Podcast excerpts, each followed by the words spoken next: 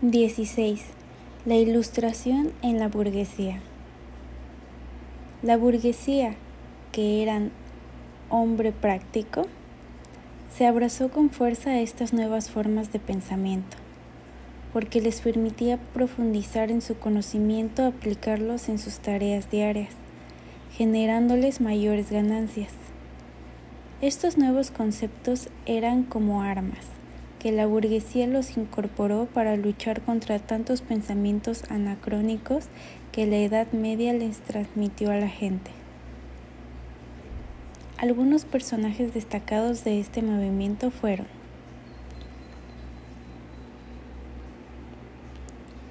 Uno, Descartes René, de 1596 a 1650. Escribió El discurso del método, donde se explicaba lo importante que es la razón para llegar a las conclusiones reales durante la experimentación. Explicó métodos para conducir la razón y llegar a la verdad de la ciencia. Fue el creador del racionalismo. Dijo, pienso, luego existo. 2. Andrés Besalio, de 1514 a 1564. Fue un importante estudioso de la medicina e investigó la anatomía del cuerpo humano.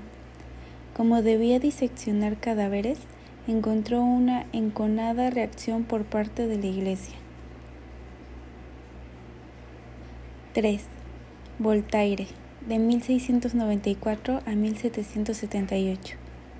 Él escribió el diccionario filosófico, y creía que el hombre debe actuar en la sociedad con libertad religiosa. Aceptó la existencia de un Dios creador, pero explicaba al hombre como consecuencia de una evolución natural. Fue un defensor de la libertad de pensamiento y la tolerancia religiosa. Atacó a la aristocracia. 4. Charles Louis de Montesquieu, de 1689 a 1755. Él escribió El espíritu de las leyes, donde explicaba lo importante que es separar los tres poderes, el ejecutivo, el legislativo y el judicial. Su intención era que nadie concentrara todo el poder y además que cada uno controlara al otro para evitar cualquier abuso de autoridad. También consideraba importante la libertad del hombre. 5. Jean-Jacques Rousseau, de 1712 a 1778. Él escribió Contrato Social y decía que todos los ciudadanos tienen iguales derechos y obligaciones frente al Estado. Debían practicar en el gobierno porque era soberano debían participar en el gobierno porque era soberano y podía elegir a sus representantes otorgándoles la autoridad, idea que luego tuvo adeptos en la Revolución Francesa.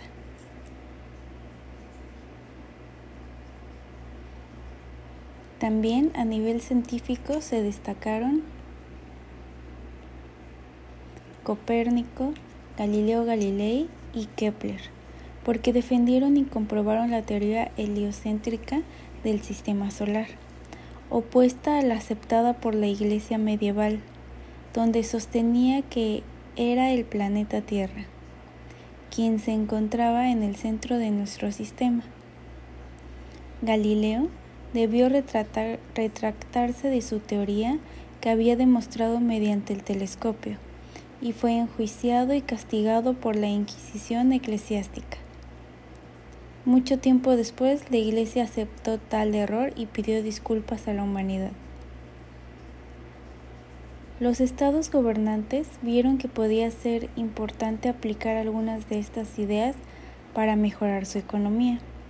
Por ejemplo, Francois Quesnay, de 1694 a 1774, creó la Escuela Fisiocrática, Gobierno de la Naturaleza, en donde sostenía que la agricultura era el único medio para generar riquezas en un país, basándose en las experiencias de Inglaterra.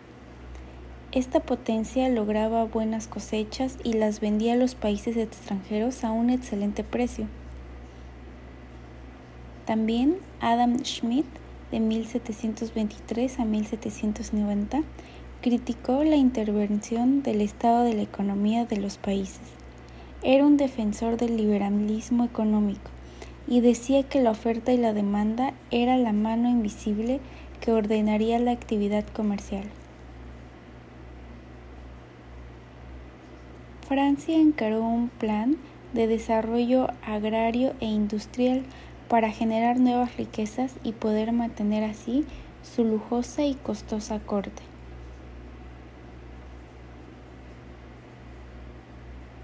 La ciencia se modificó durante el siglo XVII.